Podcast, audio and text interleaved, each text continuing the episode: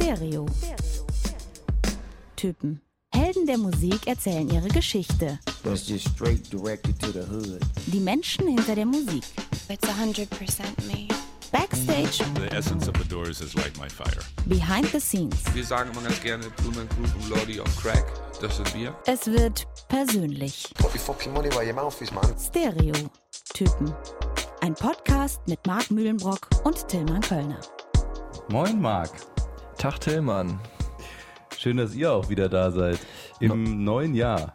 Ja, habe ich gerade auch überlegt, ob wir noch neues Jahr sagen, aber wir hatten ja schon direkt nach Neujahr einen Auftritt. Stimmt, aber ich habe neulich was Schönes im Internet gelesen, in diesem verrückten Internet, da stehen ja immer Sachen, du. Verrückte Sache. Ähm, da stand irgendwie, der Januar war jetzt der Probemonat, im Februar geht jetzt das neue Jahr los. Geht's jetzt richtig los? Okay, ja, dann ähm, kann man vielleicht auch sagen, neues Jahr, neues Glück, neue Staffel vielleicht? Nein. Sagt man das? Ich weiß nicht. Kann man. Zweiter Teil der ersten Staffel, der ewigen Staffel, wie, wie Bob Dylan, The Never Ending World Tour. Sequel. Sequel, Prequel. Es geht auf jeden Fall um eine der größten Popstars aller Zeiten. Hier in der neuen Staffel, wenn man so will. Ja. Und wir haben uns überlegt, weil das auch eine Künstlerin ist, bei der Gitarre jetzt gar nicht so eine zentrale Rolle gespielt hat Hm, Wisst, hat die überhaupt mal irgendwann in irgendeinem Song eine Gitarre gehabt? Ich Wüsste ich jetzt nicht. Ja. Es ist halt immer alles, naja, ihr werdet es hören gleich. Mhm. Ähm, deswegen lassen wir das jetzt mal. Wir sind auch über den Jahreswechsel sind mir auch ein paar Seiten gerissen an meiner einzigen Gitarre. Deswegen lassen wir die jetzt mal in der Ecke und wir sind auch gar nicht in Marx Musikmuseum, sondern bei mir zu Hause. Deswegen ist die Instrumentenauswahl hier auch sehr begrenzt. ja, wie immer, leider, leider. Ihr werdet aber sofort erkennen, um wen es gehen wird in dieser Folge, wenn man einfach nur auch eine Sekunde anspielt, glaube ich. Okay, mach mal. Ja. Oder Oder wir nehmen diese Sekunden hier. es ist wirklich, gibt so ein paar Songs, da funktioniert das auf jeden Fall, dass man sofort drin ist. Es geht natürlich um Whitney Houston. Whitney Houston und ähm, ganz kurz, äh, Tilman und ich, alte äh, Radiostrategen, wollen am Anfang natürlich immer so einen Wiedererkennungswert schaffen. Da gibt's so, kann man so Hooks bauen, um die Menschen halt dran zu erinnern, um wen es jetzt geht. Aber wir haben Eine- dann festgestellt, bei den Künstlern, über die wir hier reden, braucht man das, braucht man wirklich nur eine Sekunde. Braucht man eigentlich gar nicht. Äh, eine Hook-Collage mit Bett, wie wir Ja, sagen. eine hier gar oder oder eine Rucollage mit Bett, wie Tilman Kölner. Rucollage, genau. Ja, Schön, dass du das hier direkt aufgreifst. ja du, ich mache deine ganzen. Wortwitze kaputt. Ja. Ähm, wir haben uns auch noch was anderes überlegt fürs neue Jahr. Ähm, wir überlegen natürlich, also wir haben Strategie-Meetings äh, fast täglich, um diesen Podcast für euch zu optimieren. Da ist uns aufgefallen, ähm, wir können, Ich, sorry, ich, ich habe ich hab das für eine Sekunde geglaubt. Ja. wir, ähm, wir machen so, so einen kleinen, so als Earcatcher am Anfang, ne? ja. ähm, suche ich immer so, so drei Facts raus. Fun Facts über den Künstler, die Künstlerin, die Band. Ja, Sachen, die man jetzt vielleicht nicht so wusste, ja. um halt direkt vielleicht auch das Interesse mal zu wecken, wenn man jetzt nicht so mega Fan von de- dem Künstler oder der Künstlerin ist. Genau. Und wir haben nämlich auch gedacht, dass dieses Brainstorming äh, war ja cool für zwei- das war so 2019, fand ich, hat sich das angefühlt und Fun Facts ist eher so 2020. Und äh, da muss ich sagen, der Tillmann sucht sich die raus und ich höre die jetzt auch das erste Mal. Und man muss dazu sagen, Fun Facts sind ja jetzt in dem Fall, wir sagen einfach mal Facts, die man vielleicht Weil so funny sind sie gar wusste. nicht.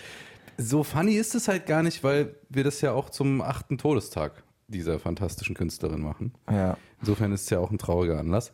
Aber Facts to know, die man vielleicht nicht note vorher, sind, mit 15 sang Whitney Houston im Background-Chor von Chaka Khans Hitsingle I'm Every Woman. Und wenn man sich da Mühe gibt und da reinhört, dann kann man sie vielleicht hören. Ja, diese, diese ganz besondere Stimme, diese Falsettstimme, die so über Oktaven springen kann, äh, ganz viel Tremolo in der Stimme, also wirklich außergewöhnlichst, diese Frau. Können wir ja mal kurz reinhören.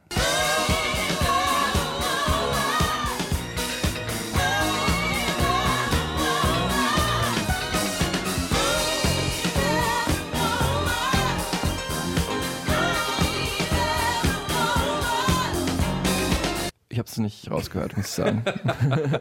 Okay, dann Aber äh, man kann natürlich stehen. auch einfach dann, wenn man Whitney Houston äh, I'm Every Woman singen hören will, einfach ihre Version des Songs, den sie ja Jahrzehnte später aufgenommen hat, äh, mal anhören. Fact Nummer zwei, Tillmann. Fact Nummer zwei.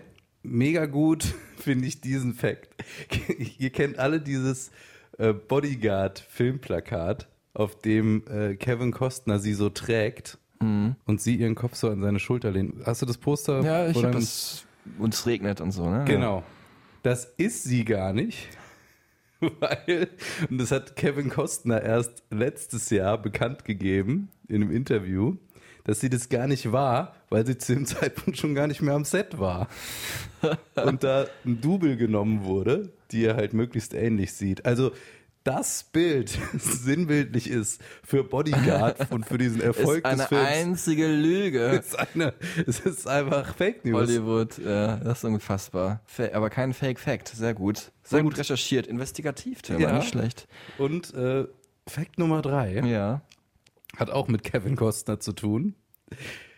Der ist nämlich dafür verantwortlich, dass ihr größter Hit I Will Always Love You aus diesem besagten Film Bodyguard ohne Musik anfängt. Also als A Cappella. Ah, das habe ich so gesehen in der Doku, ne? Genau. Über die kommen wir nachher noch zu sprechen, ja. Das ist das so geil. ich auch ge äh, gehört. Weil der, der Produzent Des Songs. David Foster hat dann überlegt, wie er den in dem Film einbettet. Und dann hat Kevin Costner gesagt, lass die Musik weg. Und er so, auf gar keinen Fall. also es wird so, soll so die größte Ballade ever werden. Ja, und vor allem so, du Schauspieler, was willst du mir erzählen? Genau. Ja. Die fängt nicht a cappella an, die Nummer. Und er dann, dann hat es gemacht, hat die Musik ausgelassen und meinte so, oh mein Gott, ist das gut. Es ist halt so. Man nennt mir eine Ballade oder einen Superhit, der a cappella anfängt und einen sofort so reinzieht und so Gänsehaut verursacht. Mit den ersten Worten, ne? If, äh, Mach du das, genau, sing du mal. nee, wir hier. lassen sie es nochmal singen. Komm, wir haben es vorhin schon eine Sekunde gehört, jetzt mal kurz den Anfang. If I should stay, I would only be in your way. Man schmilzt dahin. Wahnsinn.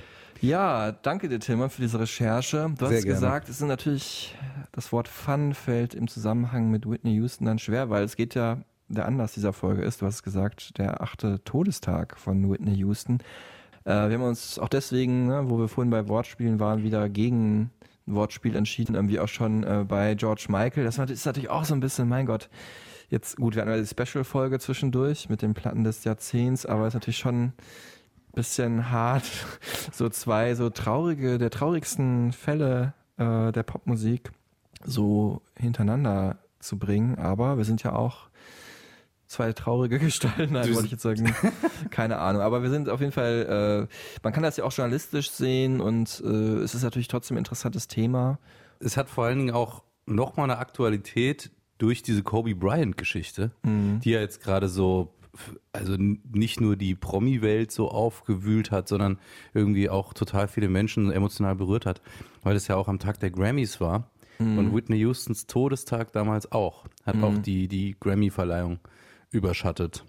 Ähm, also könnt ihr vielleicht jetzt dann eher nachempfinden, wenn ihr nicht so die Whitney Houston-Fans seid oder vielleicht vor acht Jahren ähm, noch nicht irgendwie euch damit auseinandergesetzt habt. Genau. So war das damals. Sie war halt im Vorfeld der Grammys auch schon in Beverly Hills und äh, da in dem Hotel ist sie ja gestorben und ähm, dann hat man halt das Programm auch dementsprechend ein bisschen angepasst halt. Mhm. War dann so ein Whitney Houston Tribute Abend, so relativ spontan natürlich, wie das möglich war. Was aber vor allen Dingen grandios ist, also deswegen machen wir das ja hier, weil Marc Mühlenbrock sie tatsächlich auch getroffen hat. Und Ja. da bin ich jetzt wirklich auch ganz gespannt, weil wir haben darüber noch gar nicht gesprochen. Und Marc hat immer nur die ganze Zeit gesagt, ey, es ist wirklich eine sehr besondere Geschichte und es war ein sehr besonderes Treffen und äh, ich möchte da auch mir Zeit für nehmen, äh, das zu erzählen, weil es mich auch sehr beschäftigt und bewegt hat. Ja, ähm, be bewegt habe ich glaube ich nicht gesagt. Nee? Aber äh, ja, es hat, ich muss erstmal dazu sagen, ich bin jetzt kein Fan oder so, ne? Die Umstände waren einfach besonders. Ja, also das war, das wahrscheinlich die außergewöhnlichste und längste Anreise meines Lebens für ein Interview, weil das nämlich damals in Australien stattgefunden hat. Wow. Du bist nicht extra nach Australien geflogen, um Whitney Houston zu treffen. Doch, genau deswegen. Und ähm, es war halt eine Auftragsarbeit. Ähm, das heißt, ähm, es ist ja so, dass so Plattenfirmen und äh, Konzertagenturen, die ähm, möchten ja oft gerne, dass Künstler auch in der Presse stattfinden oder im Fernsehen oder im Radio. Und deswegen engagieren die manchmal Journalisten, die halt dann ein Interview machen mit den Künstlern, über die sie gerne Berichte, Berichte haben wollen. Und ähm, ja, manchmal ist der Künstler halt nicht in Deutschland, sondern hat halt ein, äh, ist dann gerade auf Tour in Italien oder in, weiß ich nicht, England. Aber in diesem Fall war es tatsächlich so, dass sie gerade in Australien auf Tour war und äh, kaum anderes Zeitfenster da war, um nochmal sie zu treffen. Wann war das denn? Das war 2010, also zwei Jahre vor ihrem Tod, im Februar auch. Hier tiefster Winter, äh, Schnee und in Australien schönen Sonnenschein. Und da bin ich tatsächlich dann, ähm, das ist auch wirklich, ich muss sagen, das ist ein absoluter seltener Fall. Also es ist mir danach, ich habe schon so zwei, drei andere Reisen noch gemacht, aber in dem Ausmaß war das nicht. Ne? Also das ist dann mehr so in die klassischen Musikhauptstädte, so dass es mal nach New York geht oder nach LA, das gibt's auch schon mal. Aber nach Melbourne ging es halt damals erster Klasse, Wahnsinn. Restaurantservice à la carte äh, im Flieger. Wirklich? Ja, kannst mitten in der Nacht noch eine Ente à l'orange bestellen oder so. Ähm, das äh, Bett, sagt man glaube ich auch. Oh, nee, der Himmel äh, des Flugzeugs, ne, so heißt es ja auch so die obere Mhm. Die Decke. Begrenzung, die Decke, genau. Äh, auch schön so mit so Sternlichtdioden versehen, dass man sich, dass man das Gefühl hat, man fliegt jetzt wirklich durch den Nachthimmel. Ähm, und dann kam man halt da an, irgendwie 8 Uhr morgens und es war schön warm und sonnig, natürlich total fertig war ich. Wie er sich Reise. gegönnt hat. Ja, es war schon außergewöhnlich, muss man wirklich sagen. Auch in so einem Nobelhotel dann im Hyatt, glaube ich, war es. Für, also ich muss nochmal sagen, für eine halbe Stunde mit Whitney Houston oder? 20 Minuten mit in Houston. Und Äh, es waren, also wir sind hier nicht mehr in den goldenen Zeiten der Plattenfilme, 90ern, ne? da äh, von Kollegen, die noch deutlich älter sind als ich, nochmal so 10, 15 Jahre älter, die sind wirklich ähm, wöchentlich durch die Welt gejettet. Auch für wirklich, also Künstler, die einen viel kleineren Namen haben als Whitney Houston. Listening Sessions auf irgendwelchen Yachten. Genau, Oder oder, so. Karibik-Kreuzfahrten, weil da irgendwelche Promokonzerte von die dritte Generation gegeben wurden. Wirklich.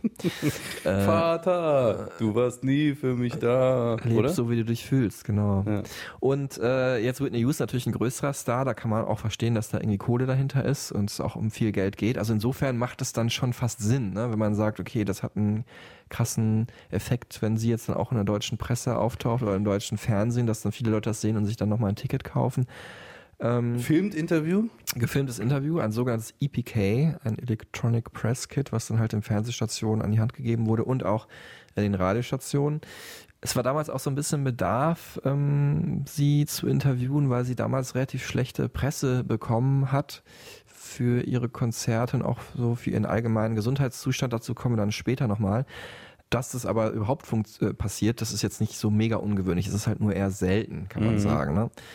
Ähm, aber klar, jetzt so, wenn man jetzt das aus meiner Warte sieht und so denkt, okay, jemand fliegt da 24 Stunden um die Welt, äh, um für 20 Minuten mit einem Künstler, einer Künstlerin, die auch noch nicht mal besonders angetan davon war. Also ich erinnere mich noch ganz genau, als wir uns begegnet sind. Ähm, sie hatte, sie war ja da auf Tour und äh, das Interview war nach dem Konzert, was relativ ungewöhnlich ist, weil normalerweise solche Sachen halt immer am Nachmittag stattfinden, damit der Künstler sich dann wirklich komplett auf das Konzert konzentrieren kann.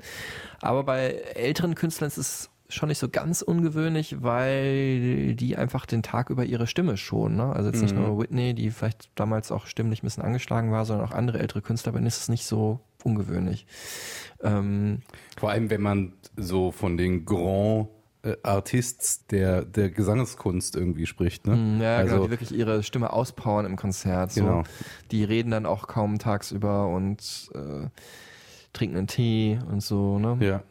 Naja, und das Erste, was sie da mit ihrer ein bisschen heiseren, aber sehr angenehmen Stimme dann zu mir sagte, war, Let's get this over with, I'm tired. Okay, nett. ja. ähm, Wo fand das Interview statt? das Interview fand statt im gleichen Hotel, in dem ich auch gewohnt habe und äh, in dem sie auch gewohnt hat. Äh, und ihre ganze Hast einfach ein Entourage. Zimmerchen nebenan gehabt. Nee, das war schon so im obersten Stockwerk, so eine Art Konferenzraum, würde ich sagen. Oder Ja. vielleicht war es auch eine sehr große Suite. So, das war es, glaube ich, ja.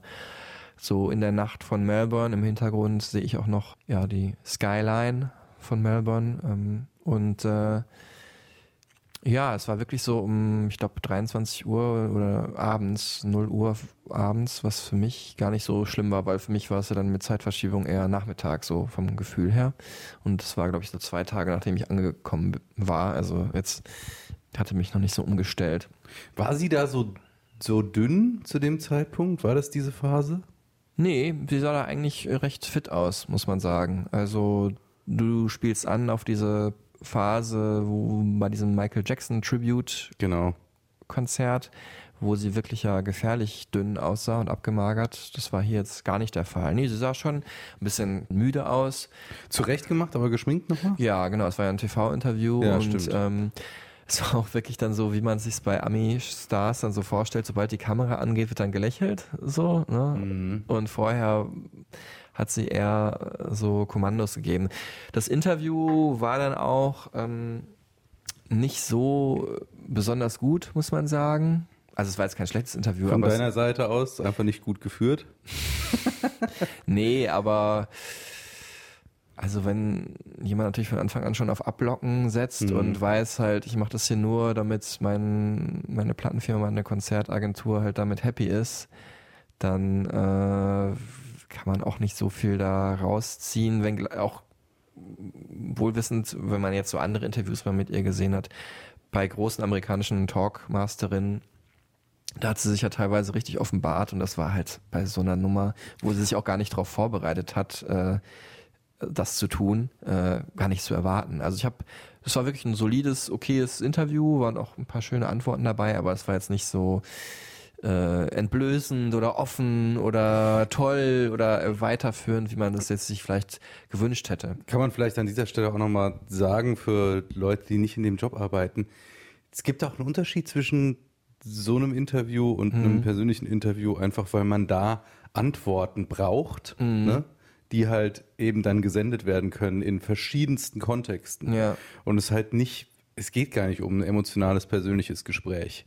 Und es werden bei solchen EPKs eigentlich auch, äh, also da wird generell nicht so in die Tiefe gegangen, kann man Genau. eigentlich sagen. Ne? Also man kann sagen, es geht eher um Quantität. Genau. Ne? Es muss möglichst viele verschiedene Antworten geben, damit jeder Radio, Fernsehsender, ne?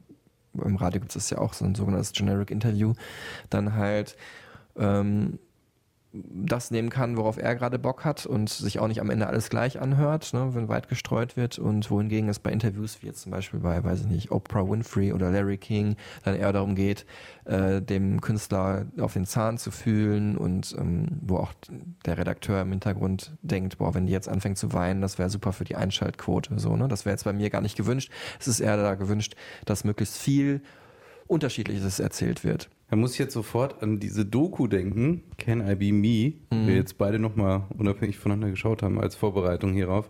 Da gibt es auch diese Situation, äh, in der sie vor einer Kamera sitzt. Da war sie aber noch sehr jung, am Anfang ihrer Karriere, so 20. Äh, und der Interviewer fragt sie, How do you feel about uh, your debut album being so successful? Und sie sagt, Great, feels great. Und dann sagt er, äh, du müsstest schon ganze Sätze formulieren, so, weil ich werde danach rausgeschnitten und es werden nur deine Antworten genommen. Und das ist, glaube ich, das erste Mal, dass sie sowas macht. Und sie so, ja, ja, okay. Und dann legt sie auch so ein Lächeln auf und performt das halt perfekt in die Kamera. Ja, also bei mir war es auch so, dass da natürlich typisch professionell Ami-mäßig dann äh, die Performance startet, sobald die Kamera angeht. Hatte ich ja gerade schon so ein bisschen gesagt. Also so, dann wird ein Lächeln aufgesetzt, dann wird so ein bisschen geflirtet, auch nicht übertrieben. Ne? Sie ist dann einfach sehr höflich und nett. Dann redet sie nicht mit mir, dem Interviewer, der sie praktisch daran hindert, dass sie jetzt ins Bett gehen kann, sondern dann redet sie halt mit allen Fans in Europa. Ne? Und äh, das ist dann auch, genauso muss es auch sein. Also wenn man, das ist Professionalität. Also ja, das kann man nicht- auch keinem vorwerfen dann. nee, die ne? muss auch nicht besonders nett zu mir sein. Es war vielleicht ein bisschen rude, Aber ähm, ja, du hast gerade schon die Doku angesprochen. Also es gibt ja sogar mehrere. Warum sie so rude ist. Ne? In dem Moment dachte ich auch, hm, mein Gott, ein bisschen netter hätte sie schon sein können. Aber warum sie so geworden ist, das habe hab ich dann in den letzten Jahren halt ganz gut erfahren können. Eben durch diese beiden Dokumentationen, die es gibt. Einmal Whitney Can I Be Me ähm, und dann gibt es noch eine, die heißt einfach Whitney. Beide unglaublich gut. Beide unglaublich traurig. Also Tragisch einfach. ja, das, es gibt ja so ja, Dokumentationen, Biografien, wo man sich irgendwie so darauf freut, als erfahre ich mal so ein bisschen was über die Geschichte des Künstlers, der Künstlerin, obwohl ich dem, der gar nicht so nah bin. In diesem Fall ist es auch so, aber es ist auch schon ganz schön runterziehend, ne, muss man sagen. Total. Und zwar nicht so wie bei George Michael, wo es einfach auch viele Schicksalsschläge gab mit seinem äh, Freund, Lebensgefährten, ne, der dann verstorben ist an AIDS Ja, und so. Wo man sagt einfach, oh, das, das bricht einem das Herz, weil es so, weil er so viel Pech auch hatte. Ne? Mhm. Und von Kriegen, die er eigentlich gar nicht hätte kämpfen müssen, aber sich halt gesucht hat, so, ne? Genau. Aber es war auch viel Unglück dabei, einfach bei ihm, ja. Und bei, bei Whitney, und da werden wir jetzt drauf eingehen, diese Doku fängt auch an mit She died of a broken heart. Sie, sie ist einfach daran gestorben, dass sie ein gebrochenes Herz hatte. Und da werden wir jetzt drauf eingehen, wie es überhaupt wahrscheinlich, also wenn es so war, wie es dazu gekommen ist. Genau, und äh, in dem Sinne dann schon ähnlich wie bei George Michael, auch Broken Heart, aber Anders. anders, weil es bei ihr von Anfang an eigentlich auch immer so eine andere dunkle Seite gab, die sie auch dann ausgelebt hat, ähm, die aber im Scheinwerferlicht gar nicht so offensichtlich war, sodass man eigentlich sagen konnte, irgendwie was anders als bei George Michael konnte man schon vermuten von Anfang an, dass wenn sie nicht irgendwann das Ruder rumreißt, dass das irgendwie alles irgendwann schief läuft. Ne? Aber jetzt äh, schauen wir vielleicht erstmal auf die positiven Seiten, um nicht direkt hier Genau. äh, alle Hörer zu verlieren, weil ihr, weil ihr jetzt gemerkt habt, okay, ich hab, hatte Bock auf ein bisschen Unterhaltung hier und nicht auf so ein Depri-Trip. So Depri ist es jetzt auch nicht. Also es gibt auch genug äh, positive Sachen. Ähm, wir reden jetzt über Nippy, muss man sagen, denn so wurde sie ja genannt. So wird sie auch in der Doku immer wieder genannt. Also niemand hat sie Whitney genannt. Nippy, äh, ein Spitzname, den ihr Vater ihr gegeben hat, weil sie als Kind wohl schon immer so ein bisschen sensibel, pingelig war. Ne? Also Nippy ist so, ja, quengelig, sensibel vielleicht. Ja, auch so ein bisschen so sarkastisch, kühl, aber das kann auch Positives bedeuten. Also es kann auch spritzig heißen und es klingt auch so ein bisschen süß, das Wort, finde ich, so als könnte sie ihren eigenen Namen nicht richtig aussprechen. Sie war die einzige Tochter. Vier Brüder hat sie gehabt. Ähm, und Fun Fact 4, sie kommt nicht aus Houston, sondern aus, Um die Stimmung noch mal ein bisschen auf den Siedepunkt zu bringen hier. sondern aus Newark, New Jersey. kennt einige, die vielleicht schon mal nach New York geflogen sind. Da ist auch ein Flughafen, äh, wo man gerne hinfliegt, wenn man nach New York will. Ähm, ist so ein bisschen ja in einfacheren Verhältnissen aufgewachsen, aber jetzt auch nicht in Armut, kann man sagen. Nee. Ne? Vater war irgendwie Be- Beamter bei der Stadt. normal, aber schon die Gegend war schon auch, in der Doku sagen sie immer so, she's from the hood. Also schon jetzt eher eine roughere Gegend da in Newark. Die Mutter, die war selber sowas wie ein Star, kann man sagen, oder im Hintergrund. Ja, tatsächlich im wahrsten Sinne des Wortes im Hintergrund Background Gospel-Sängerin, also Gospel-Sängerin in der Kirche, aber auch Background-Sängerin bei unter anderem Aretha Franklin und Elvis Presley. Okay. Wow. Nicht die kleinsten Namen. Und das führte halt auch dazu, dass äh, Whitney schon relativ jungen Jahren halt so ein bisschen auf Star getrimmt wurde, weil nämlich ihre Mutter das für sie vorgesehen hatte, was sie selber vielleicht dann bis zu einem gewissen Grade geschafft hat, aber dann doch nicht so ganz geschafft hat. I didn't just decide that I was going to be in show business. I was born in show business. Okay. Um, my mother, my cousin Dion, my whole family, Dee Dee Warwick, we were all a part of show business. Um, it wasn't like I said, you know what, I'm going to sing or I'm going to be in show business. I came out singing since I was three. By the time I was five, I was singing. By the time I was nine, I had a voice of a 20 year old woman, which was remarkable to my mother and my father. And they were like, oh my God. So, um, but I took my time, you know, after 16 years old and I graduated high school. my mother said I couldn't sign a contract until I graduated high school. And when I graduated high school, I was able to sign because they wanted to sign me at 14. My mother said I was too young, that I didn't know enough, and she was correct. Da sind jetzt zwei Namen gefallen: Dion und Didi. Dion Warwick, eine der größten Soul-RB-Sängerinnen aller Zeiten, ist ihre Cousine. Und äh, Aretha Franklin, bei der ihre Mutter gesungen hat, war ihre Patentante. Insofern verständlich, dass sie sagt, sie wurde ins Showbusiness reingeboren. Hätte natürlich auch nichts gebracht, wenn sie nicht diese unfassbare Stimme gehabt hätte, die sie jetzt gerade nochmal erwähnt hat. Tilman Kölner als der eher Musikmachende als ich. Du kannst diese Stimme auch nicht fassen, richtig? Das kann man nicht fassen. Das ist wirklich Wahnsinn. Auch in dieser Doku, da sieht man sie in der Kirche in der, in der Solo-Funktion mit so zwölf oder so. Und diese, also diese Falsettstimme mit eben diesem Tremolo, die sie kontrollieren konnte, wie, ja, man kann das vielleicht so ein bisschen vergleichen mit einem, mit einem Maler, der so ganz präzise zeichnet, ja, also was, was man ja als jemand, der nicht mal total beeindruckend findet. Sie konnte halt Sprünge machen auch. Und es gibt auch in der Doku so eine ganz tolle Sequenz, wo sie 1999 äh, auf ihrer ähm, sehr erfolgreichen Tour I Will Always Love You singt. Und da gibt es diese ähm, Sequenz am Anfang, wo einfach eine Pause ist, passiert gar nichts und dann kommt dieses And.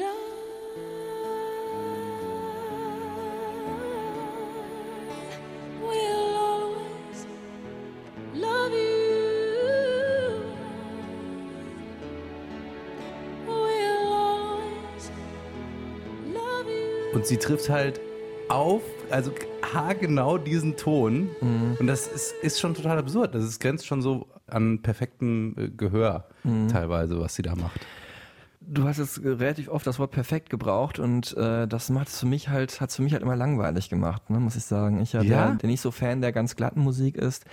Ich bin ja Man muss dazu sagen, als Mark hierher gekommen ist, hat er Radiohead gehört auf dem Kopfhörer und ich habe mir die komplette Diskografie von Whitney Houston nochmal ja, ich, also ich weiß es schon zu schätzen und ich finde es auch krass, dass jemand so eine Stimme hat, aber im Endeffekt das Bild mit dem Bild, was du gerade gebracht hast, äh, ist ja auch so jemand, der super gut fotorealistisch malen kann, denke ich, unfassbar, wie hat der das hingekriegt, aber es ist dann am Ende trotzdem, irgendwie, wenn es perfekt ist, ist es auch langweilig. Aber ne? es ist ja nicht so, dass sie kein Gefühl Nee, nee, nee, also gar nicht. Im Gegenteil, es ist ja wahnsinnig krasse Soul-Musik mit ganz viel, ja, ganz viel Herz und Wärme. Ja, dieses Soulige, das kommt halt natürlich, wie bei vielen afroamerikanischen Sängern und Sängerinnen vom, von der äh, Gospelmusik, ähm, die praktisch, ja, mit der sie aufgewachsen ist und äh, natürlich durch ihre Mutter noch näher gekommen ist, aber natürlich vor allem auch durch die Kirche. Da hat sie ihre Kunst gelernt. to learn your, your, your artistry and to be able to um, perfect that um, it is um, overwhelming, especially when you are exuding love. That's all, it's, it's just to me when I'm on stage, I want to exude love. I want them to take home something and say, "Ah, a song she sang it just it stays with me." You know what I'm saying? Or that, or that gospel song just just touched my heart, or it made me cry, or it made me happy, it made me laugh, it made me sad, whatever it is. The the the human emotion is a very um, delicate thing, so you have to be careful about how you present it because it can be kind of scary if you're not careful, or too overwhelming. You know, so I try to just keep it love. Jetzt haben wir auch schon gehört, dass Whitney Houston sich unglaublich bewusst war, was für eine Stimme sie hatte und was für Gefühle und Emotionen sie dadurch erzeugen kann und ähm, was für eine Macht sie dadurch hatte und wie eigentlich ja humble und demütig sie damit umgeht. Ähm, das aber vor allem vor diesem Geschenk. Music is, is a gift from, from heaven, I believe. As I started singing in church many years ago, and many of my friends who sing the good news of gospel, ähm, ja, Musik ein Geschenk des Himmels und so ein bisschen ist so dieses Star-mäßige, ähm, dass man vielleicht die Menschen um sich herum dann auch manchmal nicht ganz so gut behandelt, halt damit auch begründet. Mir ist es halt in all den Jahren aufgefallen, dass Künstler, die sehr gläubig sind und Künstlerinnen halt sehr demütig sind gegenüber ihrem Gott und äh, sehr demütig sind gegenüber diesem Geschenk, das sie von allen Millionen, Milliarden Menschen bekommen haben, aber dann dementsprechend auch so behandelt werden wollen von ihrem Umfeld, äh, als jemand, der halt ein gottgegebenes Geschenk bekommen hat und deswegen halt auch erwarten, dass man halt als ja, etwas Besonderes behandelt wird. Das ist mir schon öfters in den vielen Interviews, die ich gemacht habe, öfters schon mal begegnet. Es ist aber auch ein Wechselspiel aus dem, was das Umfeld um einen auch zurückspiegelt. Ne? Mhm. Also bei ihr war es ja so, das, das war ja fast so, sie hat die Rolle aufgedrückt bekommen, die, dieser Auserwählten, die diese gottgegebene Stimme, dieses gottgegebene Talent hat. Mhm. Äh, und dann war so der Spot auf sie. Und alle anderen haben gesagt, du bist es auch, du bist die Genau. Auserwählte, ja. Und sie musste aber auch ihr ganzes Umfeld ähm, damit so, so mitziehen. Ne? Und sie hat ja auch, also alle in ihrem Umfeld haben ja, auch ihre ganze Familie hat für sie gearbeitet, ne? für diese Karriere alles getan. Und sie war, fühlte sich denen auch immer verpflichtet. Und das ist ja auch ganz schrecklich dann noch äh, ausgegangen hinten raus. Der Vater hat sie dann verklagt, irgendwann kurz vor seinem Tod, über auf 100 Millionen Dollar oder sowas Absurdes. Geld, das er gar nicht mehr ausgeben kann, aus dem Krankenbett raus noch. Total bizarr und auch das eine Facette, wir haben es schon am Anfang angekündigt, die äh, dazu beigetragen hat, dass ihr einfach das Herz gebrochen wurde, weil ihr Vater dann auch diese, diese Geld-Issues, das ist ja auch was ganz Unangenehmes, wenn du halt auch jemand bist, der wie sie ja schon auch irgendwie eine, eine sensible, emotionale Persönlichkeit ist. Ne? Und ähm, entdeckt hat sie, also ob er jetzt der Erste war, weiß man nicht, aber ein ganz wichtiger Förderer war halt Clive Davis, ähm, Plattenboss, auch Plattenproduzent, so ein genau so ein Typ, wie man sich jetzt vorstellt, so ein alter weißer Mann, der einfach so einen Riecher dafür hatte, welche Musik wann irgendwie erfolgreich sein könnte und hat dann halt ähm, Whitney Houston auch genauso am Anfang schon äh, aufgebaut und gelobt, wie das ist eine neue Aretha Franklin und was hat er noch gesagt, weiß ich gar nicht mehr, in einer Fernsehsendung und dann singt sie halt auch dieses wunderschöne Lied Home, das wir jetzt auch nochmal kurz hier anhören, das für mich eigentlich der wahre Gänsehautmoment dieser ganzen, äh, kommt auch in beiden Dokus vor, weil das also ähnlich schön ist wie I Will Always Love You, nur halt nicht so oft gespielt. Das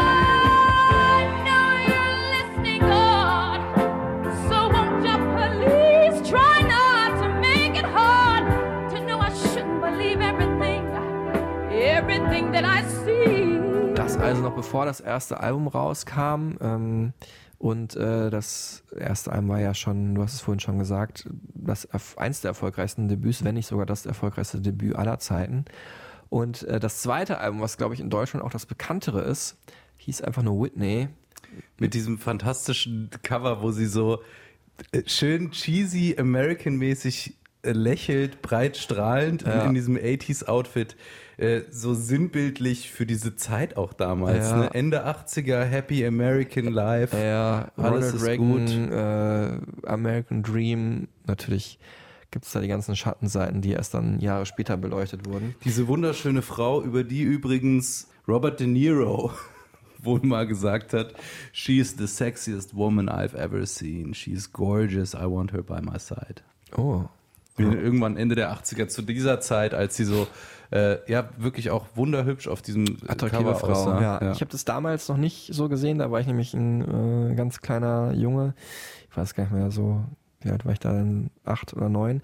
Als meine Mama mir nämlich diese Kassette gekauft hat, äh, wie ich hatte es, äh, wir schlagen die Brücke nochmal zur George Michael Folge. Ich habe es gesagt, meine erste Kassette war entweder George Michael, Faith oder Whitney Houston, Whitney oder Pet Shop Boys Actually. Oder äh, Madonna True Blue, eine von den vieren, ich weiß es nicht mehr. Ähm, wir werden es dann in den Pet Shop Boys und Madonna Folgen nochmal aufgreifen. Auf jeden Fall, diese Kassette habe ich natürlich unbedingt haben wollen, damals gekauft in Kitzbühel, weiß ich noch, Wanderurlaub im, äh, zu Ostern, glaube ich, oder im Sommer, in so einem kleinen Lädchen und habe es natürlich unbedingt haben wollen wegen dieses unfassbaren Hits, den auch jeder Achtjährige schon versteht, der auch die 50-Jährige noch auf die Tanzfläche bringt.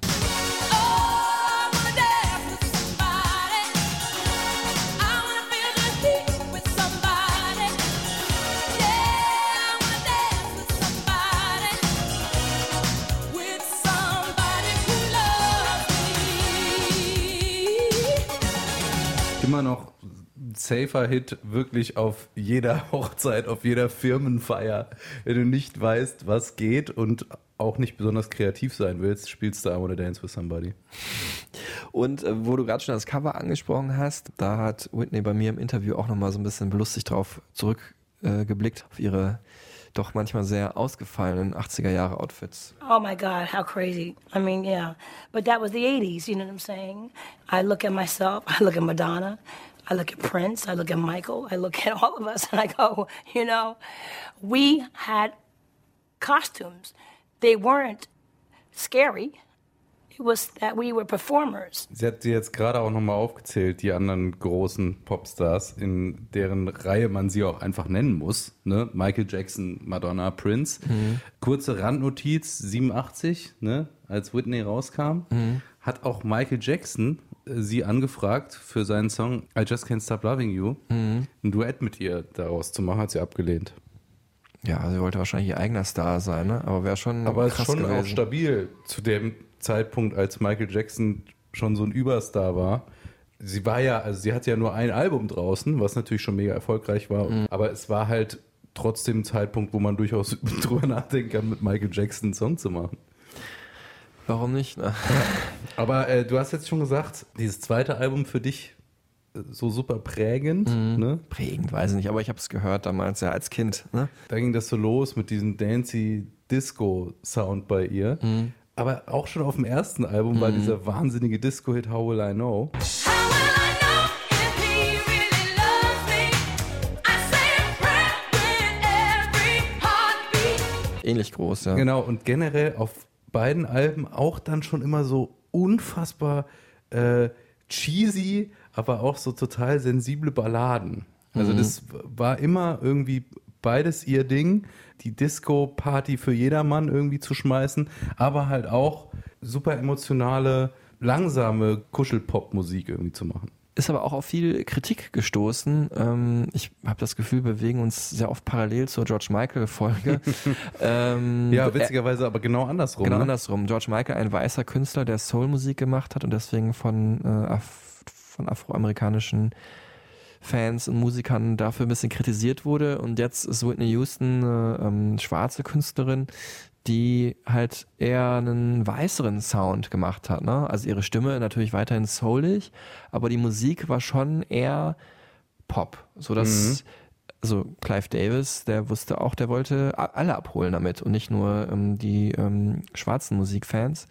Deswegen wurde sie unter anderem in der Sendung Soul Train, als sie da aufgetreten ist, äh, ausgebuht. Das ist über mehrere Jahrzehnte so, sag mal, so eine Hitsendung für schwarze Musik gewesen, wie Top of the Pops für Black Music so ein bisschen. Das hat sie schon sehr traurig gemacht, hat sie schon sehr belastet. Ein weiterer Riss in ihrem gebrochenen Herzen, vielleicht an dieser Stelle, dass sie Ja. halt sozusagen in der Black Community, aus der sie ja kommt mit dem Gospel, Mhm. dann äh, da so eine Zurückweisung aus dieser Ecke erfahren hat. Ne? Und ähm, ja, sie kommt ja auch aus eigentlich einer Hood und dann hat man damals so ein bisschen gedacht, das ist so ein strategischer Move, aber es war am Endeffekt ganz profan und wunderschön gesagt einfach Liebe, dass sie dann äh, sich Bobby Brown geangelt hat, äh, Soul-Sänger, äh, My Prerogative war sein Hit. Der Bad Boy des R&B, Genau, ganz auch heute noch umstrittener Typ. ja, ich finde es auch irgendwie. Proll auch. Ja, ja, und auch nicht so schlau, glaube ich. So ein ganz schwieriger Typ. So ein Straßenjunge halt, Macho, Macho, und der ähm, hat sie so ein bisschen an ihre eigene Jugend erinnert und äh, hat natürlich dann im Endeffekt auch den Effekt gehabt, dass die der schwarzen Kultur wieder ein bisschen näher gedacht wurde. Ne? genau, wenn man es jetzt strategisch irgendwie Ja, das war es natürlich will. nicht. Ne? Also War's deswegen natürlich bist du nicht mit jemandem zusammen. Aber, äh, und das wird auch in dieser Doku Can I Be Me sehr deutlich, äh, wichtig zu wissen, zu dem Zeitpunkt hatte sie auch immer eine Frau an ihrer Seite, nämlich ihre ja, beste Freundin Robin, Robin Crawford. Die waren unzertrennlich, die beiden. Robin war so ihre persönliche Managerin irgendwie. Assistentin, alles, Assistentin, beste Freundin. Auch für ihr Seelenheil auf Tour zuständig, immer an ihrer Seite. Und da gab es dann auch eben die Vermutung, dass da vielleicht eine Liebesbeziehung zwischen den beiden existiert. ja. Und das ging natürlich irgendwie gar nicht. Ne? auch in diesem Popstar-Kosmos, auch in der schwarzen Community, ne, Mhm. gab es das damals irgendwie nicht, dass eine Frau mit einer Frau zusammen ist. Das war total neu und ungewöhnlich. Auch da wieder Parallele zu George Michael. Mhm. Ja, wobei, glaube ich, die afroamerikanische Kultur da noch und diese gerade, weil die ja noch viel gläubiger war als George Michael, ähm, Genau, gerade auch in diesem kirchlichen Kontext. dass ne? es noch viel schwieriger war. Ja. Ähm, also es gibt auch dieses Interview dann mit der Mutter ähm, von Whitney Houston, die dann sagt, als sie von Oprah Winfrey gefragt wird, ob sie es akzeptiert hätte, wenn Whitney eine lesbische Beziehung gehabt hätte, hat sie gesagt, nee. Auch Jahre nach ihrem Tod nicht, ne, wo man Ja. sagen könnte, komm, jetzt kann ich mal auch was Nettes sagen.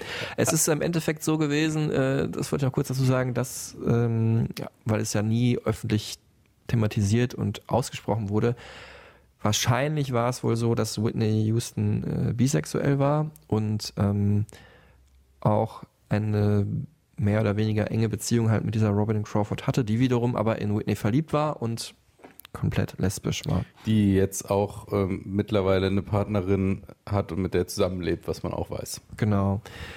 Ich habe ja früher immer gedacht, jetzt kommen wir nochmal zu Bobby Brown. Ja, hier ist dieser, diese typische, die klassische Geschichte, ne? Der scheinende Star, der große Popstar Whitney Houston trifft den Bad Boy und dann, ja, kein Wunder, paar Jahre später nimmt sie Drogen auch, ne? Wie er halt auch. Aber so war es gar nicht. So war es gar nicht. Es war eigentlich andersrum eher. Sie hat schon dann auch immer Drogen genommen, vorher schon. Ne? Ja.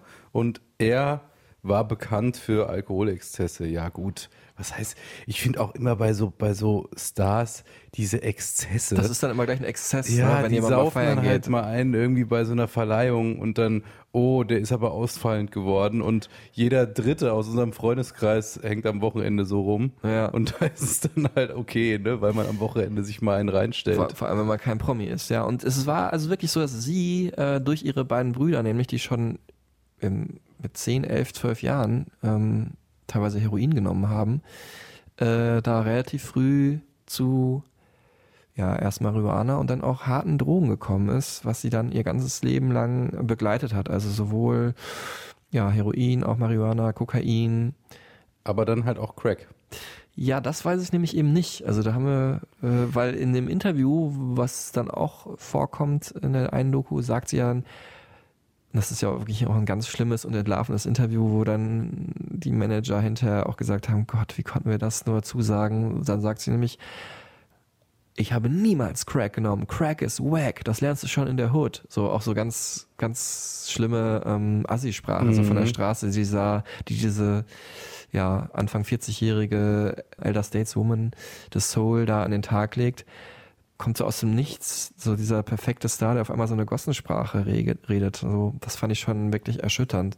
Jetzt auch im Nachhinein nochmal. Also ich weiß nicht, ist ja auch fast Ist egal. ja auch wurscht. Es ist wäre halt nur so ein weiterer Abstieg, weil Crack ist, muss man auch sagen, so das eine äh, Stufe unter allem anderen, weil es halt auch dann Leute nehmen, die auch wirklich, denen dann alles egal ist und die dann keine Kohle mehr haben. Genau. Jetzt haben wir über die Drogen geredet und eigentlich vorher auch schon, ja, haben wir eigentlich schon so ein bisschen begründet, warum sie die genommen hat. Ne? Also das ist so ein, ja, ein Cocktail, fällt mir die, das Wort, ist leider auch nah am Drogencocktail wieder, aber ein Cocktail aus dieser ganzen Gemengelage, dass ihre, ja, ihre Brüder ihr praktisch früh beigebracht haben, Drogen zu nehmen, dass ähm, ihre ganze Familie sie eigentlich als das Zugpferd gesehen hat und sie diese ganze Maschine halt am Laufen hielt. Ihre Brüder waren ja auch dann Tänzer oder Background-Sänger dabei und oder waren Roadies.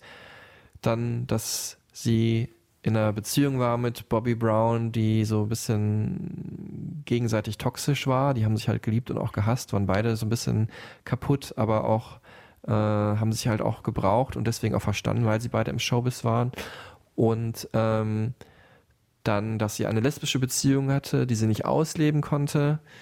Und ähm, diese beiden Menschen, die ihr eigentlich am wichtigsten waren in ihrem Leben bis dato, also Bobby Brown und Robin Crawford, sich auch überhaupt nicht verstanden haben und sich gegenseitig gehasst haben und sich, sich gegenseitig aus dem Leben von Whitney rausdrängen wollten. Ähm, und da kann man vielleicht an dieser Stelle auch mal den Titel dieser Doku erklären, Can I Be Me? Ähm, der Struggle ihres Lebens sozusagen war eigentlich immer, kann ich eigentlich auch mal ich selbst sein? Weil sie von Anfang an in diesem ja, in diese, in diese Schiene reingedrängt wurde und die halt fahren musste, weil es nach rechts und links keinen Ausstieg gab und kein Ende. Es ging immer weiter und weiter und weiter. Das hat sie natürlich in meinem Interview nicht großartig angesprochen. Aber wenn man so ein bisschen zwischen den Zeilen hört, dann kann man es vielleicht in dieser Antwort hier, wo es darum geht, äh, inwieweit ihre Musik sich über die Jahre verändert hat, so ein bisschen raushören. Music doesn't change. People change the music. It, it does not change. People change the music. Um, they become um, characters instead of really displaying their gifts. Sie spielt eine Rolle. Ähm, ich will das jetzt auch nicht überinterpretieren, ne? vielleicht hat sie es auch gar nicht so gemeint, aber so ein bisschen passt dazu, dass sie einfach da ihren Job erledigt und gar nicht mehr auch ja so viel Freude an der Musik hat. Natürlich auch dadurch bedingt, und das ist auch das Tragische, wenn jetzt irgendwie ein Gitarrist Koks nimmt oder Heroin. John Also, Frusciante zum Beispiel von Red Hot Chili Peppers, Folge 1. Genau. Dann kann er trotzdem irgendwann wieder seine Gitarre spielen. Aber jemand, der halt kokst und Drogen über die Atemwege einnimmt, der macht sich wahrscheinlich seine, seinen, sein größtes Organ, nämlich seine Stimme, irreparabel kaputt. Das war halt auch ein Grund, warum damals ich dieses Interview überhaupt machen sollte, weil halt nämlich äh, es durch die Presse ging und die Presse ist natürlich auch da gnadenlos, sobald man da irgendwie sich versinkt, äh, dass Whitney ihre Stimme nicht mehr hatte, man sollte gar nicht aufs Konzert gehen, das ist alles schlecht und ja, ich sollte so ein bisschen das Gegenteil zeigen. So ganz ist es natürlich dann auch nicht gelungen, aber ich habe mir das Konzert damals auch ähm, angeschaut. Das war in der Rod Laver Arena, bekannt äh, sonst, weil da sonst Herren spielen wie Roger Federer oder auch Damen wie Angelique Kerber. Äh, das Tennisstadion von Melbourne. Und ähm, es war ein solides Konzert. Also es war jetzt nicht, also man hat schon gemerkt, so altersbedingt und auch natürlich muss man auch fairerweise sagen, durch die Drogen hat sie nicht mehr das Stimmvolumen wie früher. Aber nicht wie dieses schreckliche YouTube-Video, was es gibt, äh, von einem, einer ihrer letzten Shows, wo sie da sich verknödelt, verknödelt komplett Ja. verknödelt, das weiß ich gar nicht mehr. Aber ja, ähm, muss ja auch in der Tour gewesen sein. Es gab auch andere Konzerte, die, die nicht so gut liefen. In Berlin hieß es, sind die Leute vorher gegangen. Ähm, das Konzert war gut. Ich habe sie dann nachher nochmal gesehen in äh, Birmingham, wo wir dann nochmal live drehen sollten. Das war leider ein schlechteres Konzert, muss man sagen. Sie hat sich auch angreifbar gemacht, dadurch, dass sie halt äh, mittendrin, so gab noch so eine Pause und dann gab es halt so einen Videoclip, wo so ein bisschen so äh, zu One Moment in Time, ne, ihrer großen Olympia-Hymne, 88,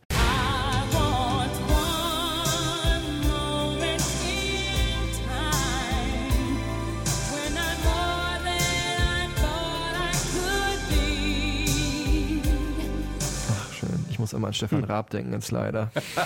Bitte nicht, Ja, kommt ja immer bei Schlag den Raab, kam es immer am Ja. Ende. Oh Gott, schrecklich. Das hat sie eingespielt und dann wurden so große Momente ihrer Karriere halt per Video auf die Videoleinwand da geworfen. Und dann hatten wir natürlich den Vergleich, ne? Also wie sie früher gesungen hat und wie sie jetzt singt, das ist dann einfach schon ein Unterschied. Ja. Was wir jetzt auch noch gar nicht erwähnt haben, ist ähm, die 90er dann, ne? Mhm. Anfang 90er, wo sie, also natürlich erstmal Bodyguard, ne? Mhm. Ich meine, I Will Always Love You ist bis heute ihr erfolgreichster Song und sie wurde durch den Film auch nochmal viel bekannter, als sie es vorher schon war. Vor allem in Deutschland und Mhm. auch außerhalb der USA. Äh, und dann kam aber auch wirklich eine fantastische äh, RB-Phase mit It's Not Right, but It's Okay. It's not right, but it's okay. I'm gonna make it anyway. produziert von, und das muss man an dieser Stelle mal erwähnen, auch wenn es vielleicht sonst zu nerdig ist, Rodney Jerkins, der unter anderem auch Destiny's Child, Say My Name äh, gema gemacht hat, was einen ähnlichen Vibe hat, wenn man die mal so gegeneinander hört. Say my name, say my name. No one is around you. You're calling me baby. Yeah, say my name. Und auch so Brandy, Monica und dieses Ganze, was so Anfang der 90er den RB-Sound geprägt hat. So. Das hat sie auch wirklich grandios gemacht. Da war sie auch noch da in dieser neuen RB-Welt. Und da war sie dann auch eine Soul-RB-Künstlerin auf einmal, die man sehr ernst genommen hat, auch damals. Wycliffe Jean übrigens hat, äh, hat da auch mitgeschrieben und äh, ist auch dafür verantwortlich, dass sie sich nochmal neu erfinden konnte in diesem RB-Kontext. My Love is Your Love, ne? Hat er, glaube ich, gemacht. Das dann hinterher nochmal gesampelt wurde, so dass Whitney Houston halt auch einen Hit in den Von Zehnerjahren hatte. Duke Dumont und Jax Jones mit Oh. I Got You. Wahnsinn. Ja. Und von, von wem ist Higher Love? Das, Kaigo? ah ja, Ja. aber eigentlich ein Stevie Winwood-Hit aus den 80ern. ne? Genau, aber sie hatte das mal gecovert und das wurde jetzt nochmal rausgeholt von Kaigo, diese Spuren. Okay, nerdig, aber ähm, wir waren ja eigentlich gerade in äh, Melbourne. Genau. Wie war da so die, die Fitness? Dann das Fitnesslevel von ihr auf der Bühne? Ja, äh, also natürlich nicht so fit wie früher und sie hat sich natürlich lange Pausen gegönnt, aber ähm, sag mal so, das Bewusstsein war ein anderes. Ne? Also die hat da meiner Meinung nach keine Drogen genommen, ähm, hat sich sehr äh, gesund und fit äh, ernährt, um halt wieder, sag ich mal, auf den Damm zu kommen. Right now, I'm on salads and and soup. Um, onion soup is a very uh, is an astringent, which which means I don't mean astringent here. It cleanses the body. It cleanses um, onions. So I do a lot of onion soup and um, asparagus. You know, I I have a, a throat comfort tea that I drink. Um, you know, there's certain things you have to maintain, and I sleep. I get my sleep. Um, I'll do the treadmill. I'll walk. I take vitamins. I certain vitamins, certain things that I take that help the circulation of the body to run, to go. My B12, you know what I'm saying? Um, it's a lot to get on that stage and to to um, exude that kind of energy for 90 minutes. It's a lot. And, you know, from back in the days when, you know, when you were younger and you didn't know as much as you know now, you know, you did things that you just, you know, you had a lot of, had a lot of money, a lot of stuff, you know, married, kids, you know, just having a ball. And then you get older and you become wiser and you know that this is your job. This is something that you do. And people want to come and see you really do your gig. Sie hat sogar, und jetzt äh, kommt noch ein weiterer Insight, äh, der dich auch interessieren wird, Tillmann. Sie hat sogar abends äh, an der Bar, als es sie dann nochmal getroffen hat. Hast du? ja, aber nicht so, wie du es dir jetzt vorstellst. Also, Hey, na, Whitney. Du auch hier, nicht in Hollywood? also die, in der Hotelbar, wo sie wirklich in einem abgesonderten Bereich saß, mit drei Bodyguards umgeben. Bodyguards, haha. Aha. Kevin Costner war nicht dabei. Und ich der dann ist ja auch auch gestorben, oder? Ist er nicht in dem Film gestorben? Nee, der wurde, Oder der wurde nur angeschossen. angeschossen. Das, Okay, äh, sorry, ist zu lange her, dass ich ihn gesehen habe. Ja, ähm, ich habe den nie gesehen, aber ich meine das Ende. Egal. Ja, und da habe ich dann auch mir abends so einen äh, Drink gegönnt mit so Leuten, die ich da vor Ort kennengelernt hatte. Und äh, Whitney hat da mit ihren Leuten gesessen, die haben mal ganz normal lustig gequatscht und ja, haben auch welche was getrunken, aber sie halt nicht. Und ähm, dann kam vorbei äh, ein, eine der absurdesten Geschichten, weil vielleicht die absurdeste Geschichte der ganzen, meiner ganzen äh, Laufbahn als Musikjournalist, kam vorbei, Sven Feth. Nicht dein Ernst? Ja. Gute Laune, habt ihr Bock zu feiern oder was? Ja, der Kollege, äh, bekannt äh, ja aus deiner Riege, ne? So, so, klar. so Frankfurter Techno-Szene, Ja, ne? Erzähl sicher. mal. Omen, Was macht er so? Dorian Gray. Ja, Sven Feth hat Techno in Deutschland äh, mit erfunden und groß gemacht. Ja, ist eine, eine der Ikonen, äh, mit der hat die Clubszene in Frankfurt maßgeblich geprägt. Ist auch mit dafür verantwortlich, dass es dann sowas wie äh, die Love Parade gab, ne? Durch äh, die Art und Weise, wie er elektronische Musik zugänglich gemacht hat auch.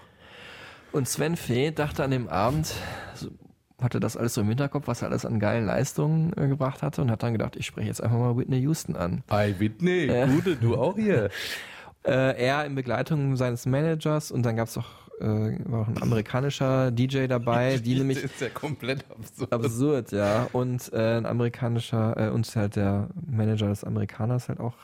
Und ähm, die waren halt damals so auf so einer Festivaltour durch äh, Australien, ne? Da haben auch andere Acts aufgelegt. Franz Ferdinand haben da auch gespielt, weiß ich noch. Habt ihr dann auch gesehen bei einem Konzert? Egal. Auf jeden Fall, Sven Feth war damals an dem Abend sehr gut unterwegs, sehr betrunken und ähm, hat dann gedacht, ich muss jetzt mal mit Whitney reden. Und sie hat so kurz ihn so, sag mal, so weggenickt, so, ah, ah, und äh, war es jetzt auch und hat dann Ähm, Du nebendran, alles ich stand nochmal neben, habe das alles mitgekriegt, weil ich das halt auch so, ich, das war wie ein Autounfall. Man muss, man konnte sich Ja. dem nicht entziehen. Ne? Man wusste auch, jetzt es kann hier gleich ganz eskalieren, weil äh, Sven Feth hat dann auch äh, den Bodyguard zugetextet von ihr und so gesagt, ja und wissen wir was, äh, ich möchte mal nur mal mit, kurz mit ihr quatschen. Und ähm, dann sagte dieser amerikanische DJ, der halt auch mit in der Entourage von Sven Feth war und auch mit aufgelegt hat bei dem Festival, der so als einziger, würde ich sagen, so ein bisschen nüchtern war, nüchterner war, sagte halt, ich kenne es aus Amerika, die sind die ganze Zeit locker und wenn es irgendwie eine schnelle Regung gibt, wenn Sven jetzt eine schnelle Regung macht, dann gibt's direkt einen in die Fresse. Dann geht's, geht's direkt zur Sache. Ne? Die versuchen das die ganze Zeit locker und immer gut zuzureden, so ein bisschen wie so ein Türsteher und easy und so weiter. Und wollen es nicht eskalieren lassen, auch weil das ja auch für jeden Star, auf den die aufpassen, irgendwie unangenehm ist. So, ne? Aber sobald der jetzt einen falschen Schritt macht, gibt's direkt einen und dann geht's richtig zur Sache. Jetzt schon in Deutschland die Schlagzeilen äh, lesen können, sage ich jetzt mal. Wow. Und es ist aber nicht dazu gekommen. Sven Feth hat dann Whitney Houston nur noch hinterhergerufen, äh, Whitney, wir sind beide super, also auf Englisch natürlich, wir sind beide mega erfolgreich, ich habe auch 30 Millionen Platten verkauft auf der Welt, wir sollten mal was zusammen machen.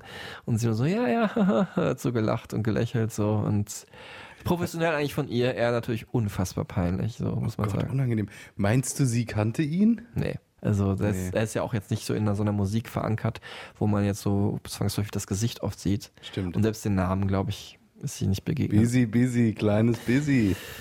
Ja, insofern. Äh, Super Story, Marc, danke ja, dafür. Sehr gut. Ähm, Soweit so unterhaltsam. Es gibt aber auch noch eine kleine traurige Episode, kurz vor Schluss. Ja. Und zwar ihre Tochter, Bobby Christina, die sie mit Bobby Brown hat, Mhm. hatte, muss man sagen, weil Bobby Christina auch nicht mehr am Leben ist. genau.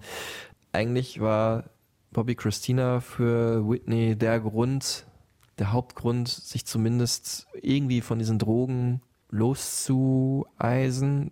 Die Drogen, die sie ja auch viel genommen hat, um überhaupt klarzukommen mit diesem ganzen Druck, ne? die ganzen Gründe, die wir vorhin aufgezählt haben. Whitney ist dann mit Bobby Brown nach Atlanta gezogen. So ist ja immer noch so das Mekka der afroamerikanischen Kultur. Ganz viele Hip-Hop-Acts kommen daher und sie hat sich gedacht, da finde ich auf jeden Fall mehr Ruhe. Da ist, also da ist weniger Showbiz, da geht es mehr vielleicht dann um mich, um die Musik und hat da halt in einem Haus gewohnt, was, sage ich jetzt mal, nach Hollywood-Standard, es war natürlich schon ein großes Haus, aber es war jetzt nicht so, wow, krass, pompös, super übertrieben. Man sieht es auch in dieser Doku, ne? Ja, ist halt so Backsteinmäßig, schon ein schickes Haus, aber jetzt nicht so völlig abgehoben. Und hat da halt ähm, versucht, ja, das, was sie immer sich gewünscht hat, im goldenen Käfig, das normale Leben zu leben, ne, mit eben ihrer Tochter, die sie über alles geliebt hat. She is um, my joy. Um, I have uh, my children, my, my nephews, my, my godson, my, my daughter um, uh, around me because they are joy. They are young and they are joy and they, they bring laughter to my life.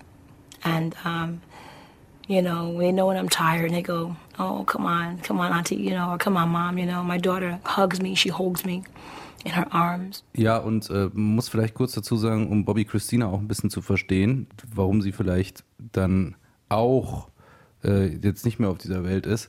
Sie wurde da schon auch so ein bisschen mit reingezogen, wurde auch immer mal auf die Bühne geholt von ihr und hat da zusammen gedanced mit ihrer Mutter und so. Genau, was im Video natürlich süß aussieht, aber sie hat natürlich diesen ganzen Stress des Tourlebens von klein auf äh, mitbekommen, wurde da reingeboren ins Showbusiness, wie eigentlich Whitney auch, aber halt noch extremer, weil Whitney natürlich ein viel größerer Star war als ihre Mutter Sissy Houston, wurde dann auch relativ schnell gar nicht mehr drauf Rücksicht genommen auf so ein kleines Kind, so, ne? Also hat dann, ja, Konnte auch nie sie selbst sein. Genau. Und ist dann auch ein paar Jahre nach ihrer Mutter verstorben. Jetzt kommen wir nochmal, es wird immer trauriger hier, tut mir leid, aber es ist leider einfach eine traurige Geschichte. Jetzt kommen wir auch auf den Tod von Whitney Houston und damit auch auf das letzte Kapitel dieses Lebens, dieses unfassbaren Popstars. Ähm, ja, man vermutet tatsächlich, dass dieser nicht gut durchgeführte Entzug am Ende mitverantwortlich dafür war, dass sie halt gestorben ist. Es war so, dass sie halt da im Hotelzimmer war in Beverly Hills, äh, vorbereitend für die Grammys, wo sie halt hingegangen ist äh, oder hingehen wollte. Und ähm, während ihre Assistentin wirklich nur 30 Minuten kurz das Hotelzimmer verlassen hat, hat sie halt in der Badewanne gesessen. Das Wasser war etwas zu heiß auch. Also man hat auch danach festgestellt, das Wasser war viel zu heiß, als dass man es überhaupt ertragen könnte, was halt dafür spricht, dass sie dann einen Schock bekommen hat und dann äh, bewusstlos wurde. Sonst hätte sie das heiße Wasser natürlich abgestellt oder hätte die Badewanne verlassen. Und äh, dieser Schock hat halt wahrscheinlich dann äh, einen Herzinfarkt hervorgerufen, weil sie nämlich, ähm, dass sie, dadurch, dass sie so einigermaßen plötzlich viele Drogen halt ähm, abgeschworen hatte und nicht irgendwie so ein Methadon-Programm gestartet hat, ihr Herz das nicht vertragen hat. Vielleicht auch auf diese extreme Hitze der Badewanne, man weiß es nicht so hundertprozentig. Und dann ist sie halt in dieser Badewanne ertrunken. Gefunden wurde sie von ihrer persönlichen Assistentin. Genau, Also nicht Robin, ne, die war Mhm. zu dem Zeitpunkt schon nicht mehr in ihrem Umfeld äh, Mhm. unterwegs. Äh, aber ja, sie hatte so sowas wie eine Lady, die sich immer um sie ge gekümmert hat und die hat sie da in der Badewanne gefunden. Genau. Und die auch dann wirklich, ja, ist ja auch tragisch, wenn man nur kurz das Zimmer verlässt. Allerdings, man kann ja sowieso nicht immer auf jemanden aufpassen. Es war ja auch einfach dann ja ein Unfall, muss man sagen. Also sie hatte auch in dem Moment keine äh, hohe Anzahl an irgendwelchen Substanzen im Körper. Es war eher wirklich das Gegenteil, nämlich, dass nämlich da ihr Körper nicht vertragen hat, dass sie in dem Moment so schnell halt äh, aufgehört hat, ähm, andere Substanzen zu nehmen. Also sie hätte das eher langsam äh, sich das lan langsam abgewöhnen müssen. Ja, dieser nicht perfekt durchgeführte Entzug, sicherlich der gesundheitliche Grund, aber Mhm. wir haben es ja jetzt auch erklärt, es gab ja viele Gründe, die sie auch einfach traurig gemacht haben und ihr Herz gebrochen haben, dass sie nie sein konnte, wer sie eigentlich ist. Mhm. Angefangen von ihrer persönlichen Entwicklung, die sehr stark beeinflusst wurde, gelenkt wurde von ihren Eltern, von ihrer Mutter, über ihre äh, nicht ausgelebte, vielleicht lesbische Liebesbeziehung, Mhm. äh, bis hin zu der Beziehung zu ihrer Tochter, die sie halt auch so nie ausleben konnte, wie sie es Mhm. eigentlich wollte. Und deswegen auch ein schlechtes Gewissen hatte und auch ein schlechtes Gewissen auch vor Gott, weil äh, sie natürlich Drogen genommen hat und äh, ein lasterhaftes Leben in ihrem Sinne gefühlt hat, ne? äh, geführt hat. Die Grammys haben dann direkt reagiert, haben dann äh, einen Tributabend so ein bisschen gemacht zu Whitney Houston und haben halt diese großartige Künstlerin mit dieser einmaligen Stimme gefeiert äh, und so in ihrem Sinne kann man sagen gefeiert, denn alles, was sie wollte, war ja nicht, dass die Menschen über sie trauern, vielleicht das auch, aber vor allem, dass sie sie schätzen als Mensch, der Freude in ihr Leben gebracht hat. days when we are going through so much you know tragedies and, and earthquakes and things of you know of, of, of disasters and, and, and new orleans and the whole thing you know it's it's time to to um, i believe to sing about love and what um, has been here since the beginning of time and that's been love Muss ich mich ein bisschen kurz zusammenreißen. Deswegen braucht man dazu jetzt gar nicht mehr viel sagen auch. Ganz viel Liebe hat Whitney rausgesendet in ihren Songs mit ihrer Musik an die Welt. Tillmann Könner und ich verabschieden uns. Schön, dass ihr wieder dabei wart und euch das angehört habt. Wir hoffen auch, äh, euch diese Künstlerin, eine der größten, ähm, wieder ein bisschen näher gebracht zu haben, die leider nicht mehr unter uns weilt. Genau, diesmal endet es irgendwie traurig, aber manchmal ist es ja auch ein trauriges Ende. Schönes Ende, wie beim letzten Mal eigentlich auch, ne? Ja, wir müssen mal wieder ein bisschen was Uplifting-mäßiges hier, glaube ich, abliefern. Uplifting abliefern. In diesem Sinne, äh, tschüss zusammen Macht's gut, bis zum nächsten Mal. und hört rein in die Stereotypen Supertunes Ach stimmt, zu, da, zu Whitney. also wir waren so emotional befangen, dass wir das nicht ein einziges Mal diesmal erwähnt haben, ne? Ja. Aber ähm, wir haben nochmal die Songs, die sie zelebriert hat und mit denen sie ihre Liebe rausgesendet hat. Ich bin immer noch so pathetisch. Ja. Ähm, nochmal zusammen kompiliert und äh, lebt das nochmal nach. Bis zum nächsten Mal. Ciao.